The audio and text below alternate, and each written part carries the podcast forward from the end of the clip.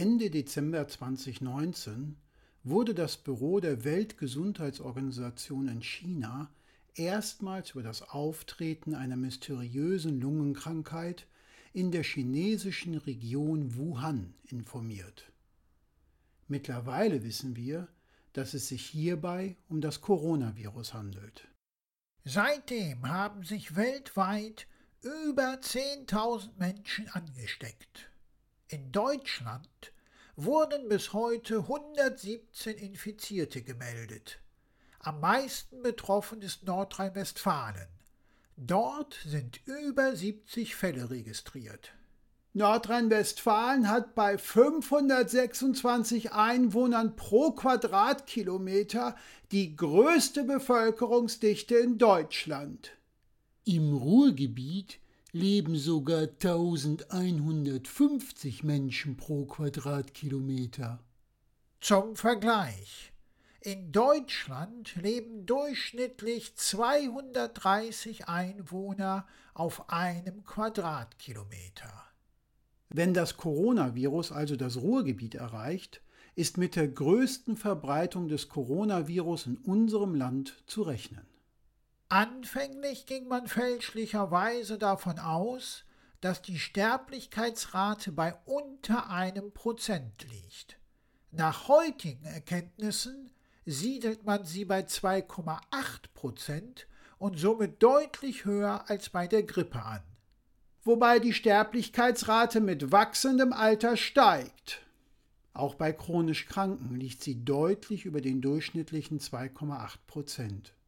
Ja, und was macht man jetzt, wenn das Coronavirus das Ruhrgebiet erreicht? Zuerst einmal muss man die Ansteckungswege kennen. Bis jetzt geht man davon aus, dass die Übertragung per Tröpfchen und Schmierinfektion erfolgt. Also Niesen, Husten und Händeschütteln übertragen auf jeden Fall das Coronavirus. Eine Kontaktinfektion ist scheinbar auch nicht auszuschließen. Türgriffe und Bankautomaten könnten unter anderem somit Überträger sein. Als sicher gilt, dass das Niesen in die Armbeuge und das regelmäßige und gründliche Händewaschen gegen eine Ansteckung helfen soll. Man soll in Gedanken zweimal Happy Birthday to You singen, um die Länge der gründlichen Handwäsche zu gewährleisten. Ferner soll man sich nicht ins Gesicht fassen. Strittig ist, ob das Tragen von Atemschutzmasken vor einer Ansteckung schützt. Die einen sagen so, die anderen so. Ich trage lieber welche, schaden kann es ja nicht. Es wäre zudem sinnvoll, Menschenmassen zu meiden. Unter anderem wurden deshalb schon Messen und Sportveranstaltungen wie die German Open im Badminton abgesagt.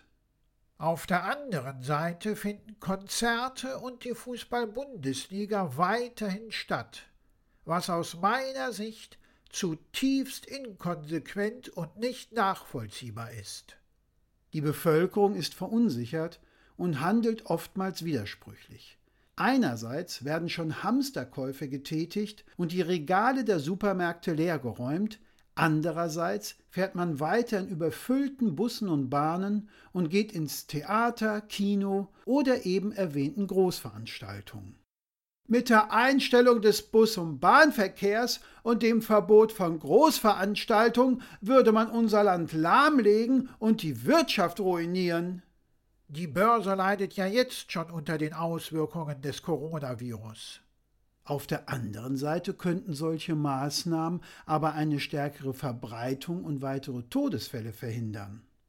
Je nachdem, wie stark und wie schnell das Coronavirus im Ruhrgebiet ausbrechen würde, hätte man gar nicht genug Isolationsbetten in unseren Krankenhäusern. Eigentlich wissen wir nicht so wirklich, wie wir uns vor diesem Virus schützen können. Ja, wie auch. Wir wissen einfach noch viel zu wenig darüber. Und trotzdem versichern uns unsere Politiker, dass sie die Lage im Griff haben. Und das wiederum ist mal wieder etwas, wo wir uns nur noch wundern können, dass wir uns wundern.